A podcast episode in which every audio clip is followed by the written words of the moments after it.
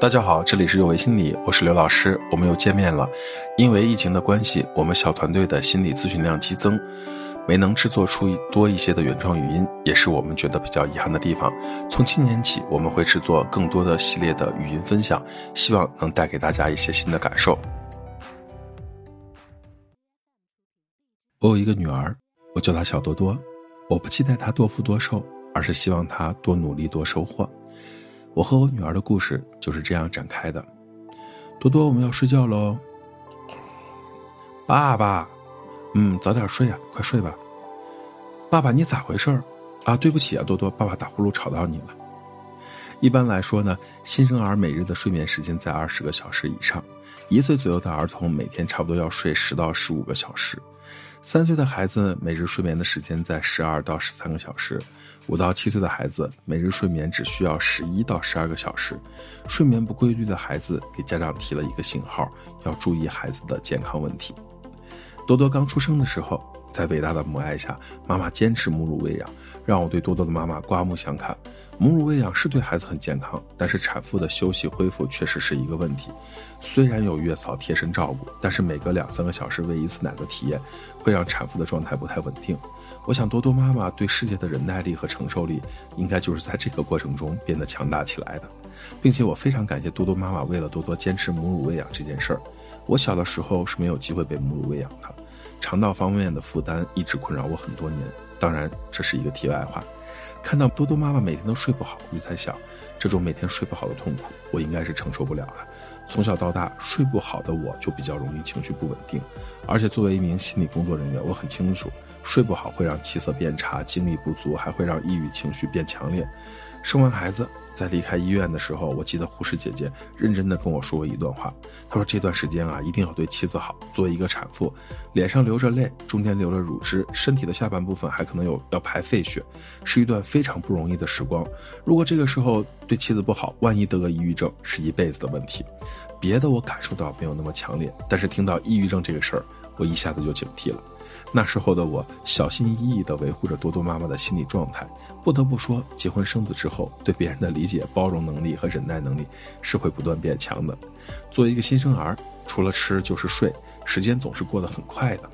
慢慢的，孩子清醒的时间变多了，陪孩子玩耍，帮助孩子建立规律的睡眠这件事儿也变得重要了。老实说，哄孩子睡觉是件不容易的事情。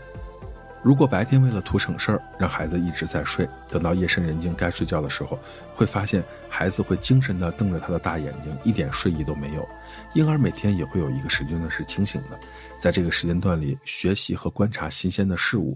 白天睡得太多了，自然晚上就会睡不着，让人使劲的哄。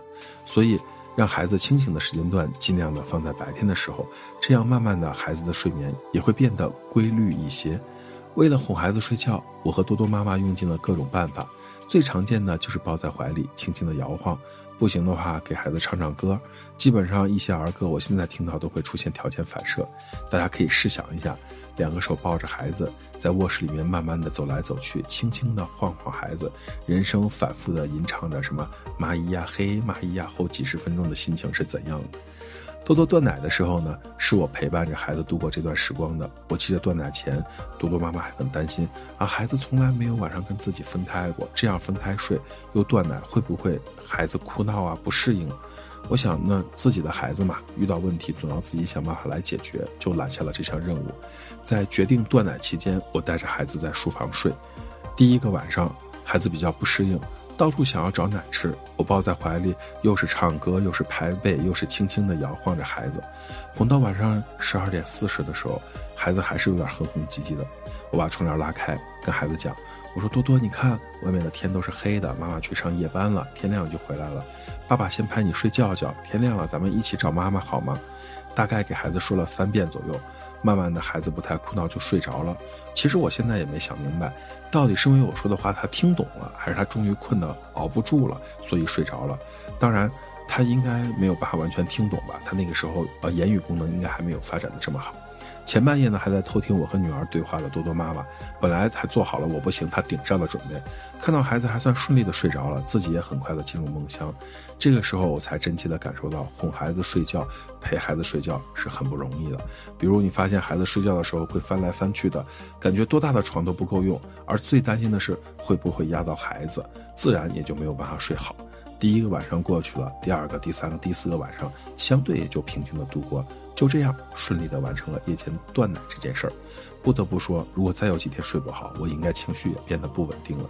所以我才觉得我是一个幸运的爸爸，遇到了一个心疼爸爸的天使宝宝。我睡觉会打呼噜，我不希望影响我女儿的睡眠。多多妈妈出差的时候呢，我选择晚上睡在书房，让两岁多的小多多睡在卧室里面。第一次的过程是这样的，我躺在他身边，拍着他说：“啊，爸爸给你轻轻的掏掏耳朵，让孩子感到很舒服、放松，睡着了。”然后我回到书房去睡，刚开始的时候呢不敢睡，总担心孩子从床上掉下来或者哭了。后来实在我也太困了，就失去了意识，隐隐约约听见有人在叫爸爸，我一激灵就从床上爬了起来，光着脚冲到卧室，发现孩子哭得满眼泪，一脸说不出的表情看着我。我把他抱起来，我说：“哎呀，对不起啊，爸爸太累了，睡着了，没听到你叫我，对不起啊。爸爸睡觉会打呼噜，声音会吵到你。你看你睡醒了，只要大叫爸爸。”爸爸肯定就来到你身边了。好了好了，不哭了。你看，爸爸就在你身边。我女儿似懂非懂的点点头。第二天我们一起玩的时候，还说啊，我一叫爸爸，爸爸就来了。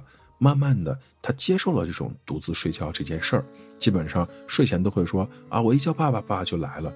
这也算是我们约定的一种信号吧。允许孩子冲自己发起脾气，允许孩子哭，承认自己的不足，及时向孩子道歉，调整自己的策略，安全感、信任感。大概就是这么一点点建立起来的。我和很多人探讨过，当父母之后会有什么样明显的变化。总体来说，呃，就两点：变得柔软，变得坚强。因为有了孩子，心里那些柔软的、温暖的东西会不知不觉地涌现出来。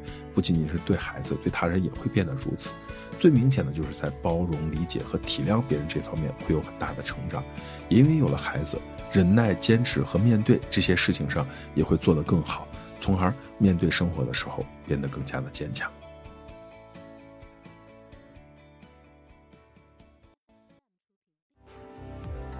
大家好，这里是有为心理，我是刘刚刘老师。虽然我们只是心理学界的一棵小树苗，但是我们努力做到我们的最好，用真诚的态度、客观专业的方式，向每一位愿意关注我们的人分享一切你想知道而我们又恰好了解的心理学知识。请记得，不管你在哪里，世界和我陪伴着你。再见。